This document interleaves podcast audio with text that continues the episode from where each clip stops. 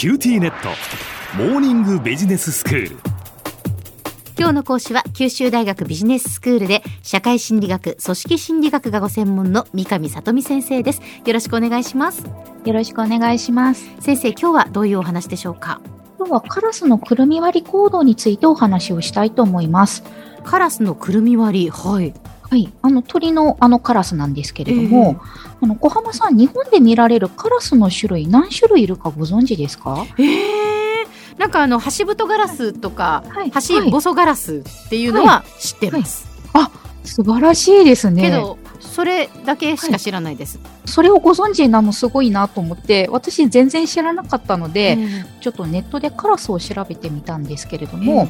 日本で見ることができるカラスって7種類いるそうあです。そうでそんなにいるんですね。はい。で、その中で街とかで見られるカラスが、あの、小浜さんのご存知のハシボソガラスとうんうん。ハシブトガラスという2種類なんだそうなんですけど、ええええ。そのうちのハシボソガラスが車を使ってくるみを割るという行動をしていて、東日本の方で確認されているそうです。ちょっとその前に学習について少しお話をしたいと思います。はい。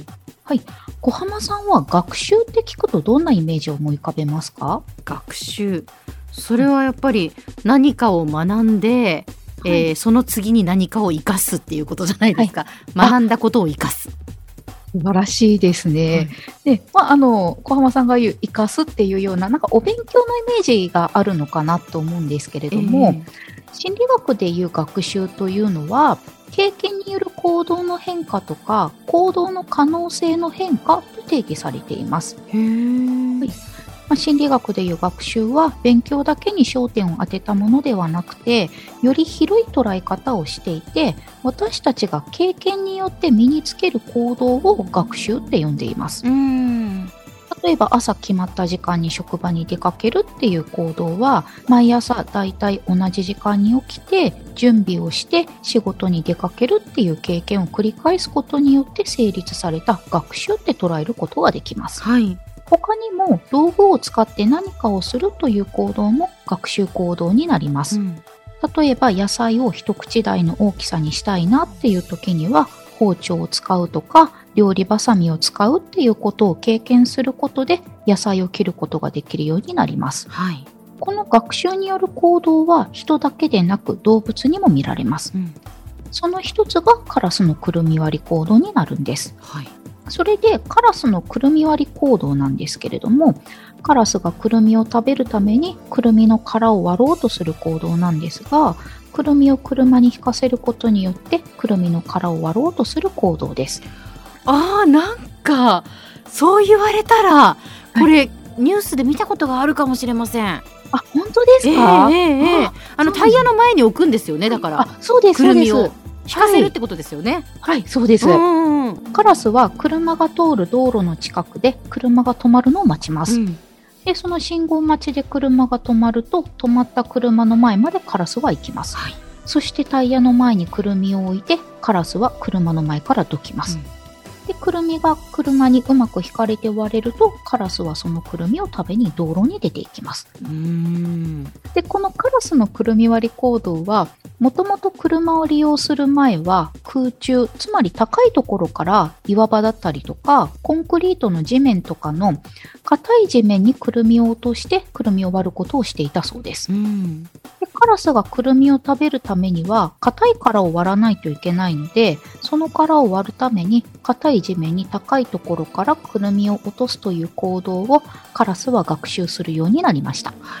だけどくるみの殻も結構硬いので地面に何回も落としても割れなかったり雪の日は地面は雪に覆われてしまうのでくるみは割れません。うんそんな経験からカラスがさらに学習したのが車にくるみを引かせて割るという行動なんだそうです。へえ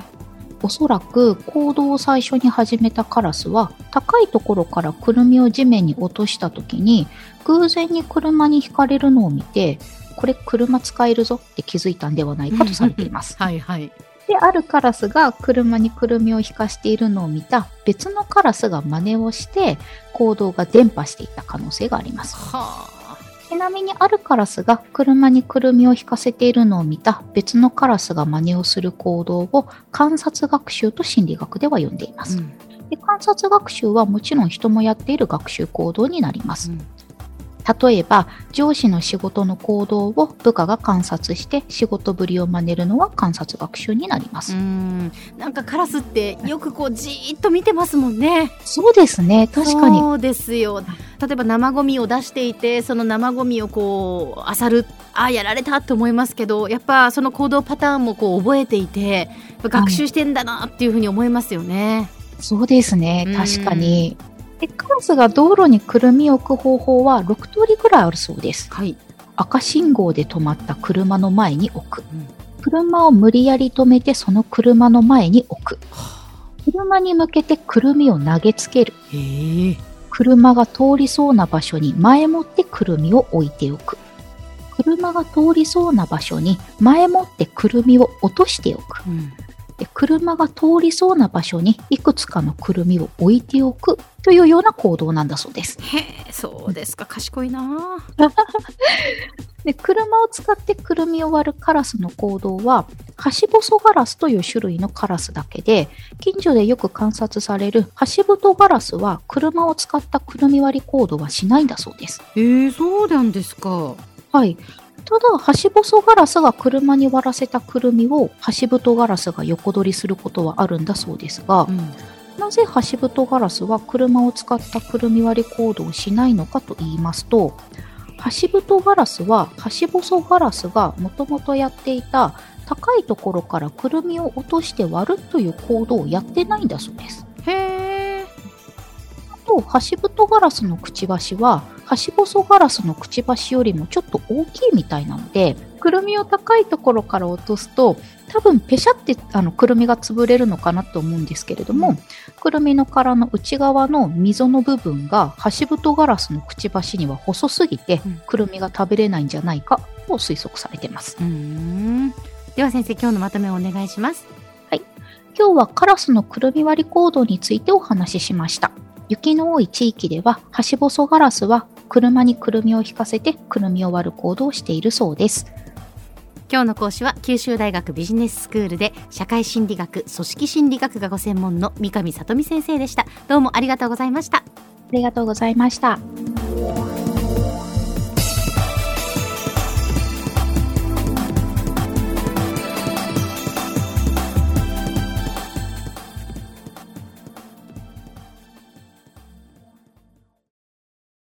QTnet。私を捨てて他に乗り換えるの？君は僕には高嶺の花すぎたんだ。それに彼女はありのままの俺をそのまま受け入れてくれるって。今お使いのスマホそのままで。乗り換えるなら QTモバイル